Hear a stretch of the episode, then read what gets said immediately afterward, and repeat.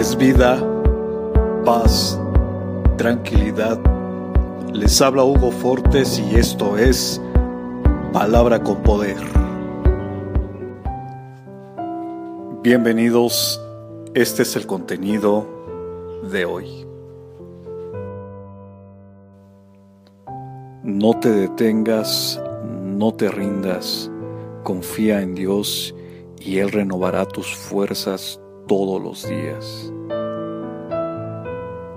Él da esfuerzo al cansado y multiplica las fuerzas al que no tiene ninguna. Pero los que esperan a Jehová tendrán nuevas fuerzas, levantarán alas como las águilas, correrán y no se cansarán, caminarán y no se fatigarán. Isaías capítulo 40 versos 29 al 31.